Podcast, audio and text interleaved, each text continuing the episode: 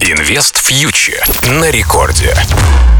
Всем привет! Вы слушаете Радио Рекорд. С вами Кира Юхтенко. Мы обсуждаем главные новости из мира экономики и финансов за неделю. Разбираемся в трендах, которые могут повлиять на наш с вами кошелек.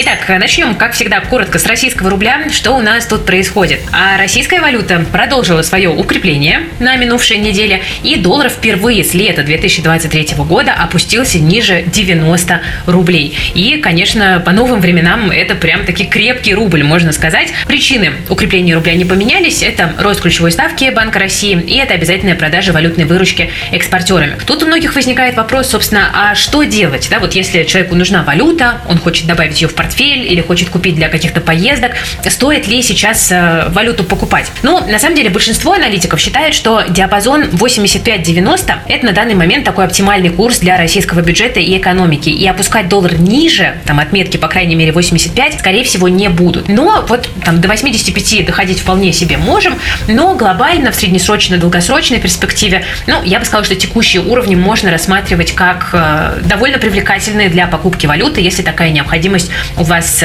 есть. Что происходит на фондовом рынке? Давайте заглянем туда. Московская биржа у нас э, на этой неделе падала на 2,5% за неделю. Упал индекс Мосбиржи, но это такая уже довольно устоявшаяся тенденция в последние месяцы. Когда рубль растет, индекс Мосбиржи падает. Тенденция на самом деле объяснимая, потому что экспортные доходы крупнейших российских компаний зависят от курса доллара. Ну а еще котировки наших нефтяников, газовиков, металлургов, все они, конечно же, зависят от цен на ресурсы. И вот нефть марки Brent у нас на этой неделе резко обвалилась. За 5 торговых дней котировки нефти упали на 5%. Мировая экономика замедляется, ну а значит и спрос на энергоресурсы тоже в ближайшее время может у нас упасть. И вот эти риски давят на котировки нефти. В то же время некая напряженность острая по поводу конфликта между Израилем и Хамас прошла. Мы видим, что арабы не стали вводить экспортные ограничения на потоки нефти. Ну а Иран, похоже, так и остался в стороне от конфликта. Так что рынок нефти решил корректироваться. Это тоже потянуло вниз отечественный фондовый рынок. Но, с другой стороны, есть и хорошие новости для наших инвесторов. Первое. Совет директоров Роснефти порекомендовал дивиденды по итогам 9 месяцев с доходностью в 5%. Так что по итогам 2023 года общая сумма дивидендов может превысить 10% доходности. Это неплохо. Ну и вторая, пожалуй, хорошая новость заключается в том, что вопрос разделения Яндекса может уже в ближайшие недели разрешиться. Bloomberg и Рейтер сообщили, что материнская компания Яндекса хочет сразу продать все российские активы. Это значительно упростит проведение разделения российского IT-гиганта.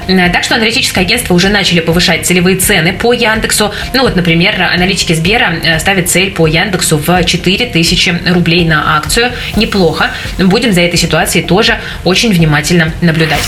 Ну а если посмотреть немножечко за пределы фондового рынка, то сейчас большое внимание привлекает к себе рынок недвижимости, продолжает обсуждать реформу льготной ипотеки. Вот Эльвира Набиулина, глава ЦБ, предложила ввести разные ставки в зависимости от региона. Зарплаты в России неоднородные, поэтому более зажиточным регионам могут достаться высокие ставки по льготной ипотеке. Ну и, кстати, в последние три года цены на новостройки выросли на минуточку на 90%. Да, льготная ипотека, она, безусловно, рынок недвижимости поддержала, но нельзя сказать, что она сделала недвижимость э, более доступной. Так что Будем наблюдать за тем, как эта история будет реформироваться. Реформироваться она точно будет.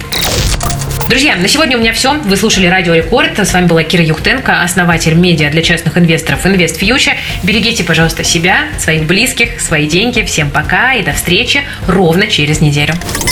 Инвест Фьючер на Радио Рекорд.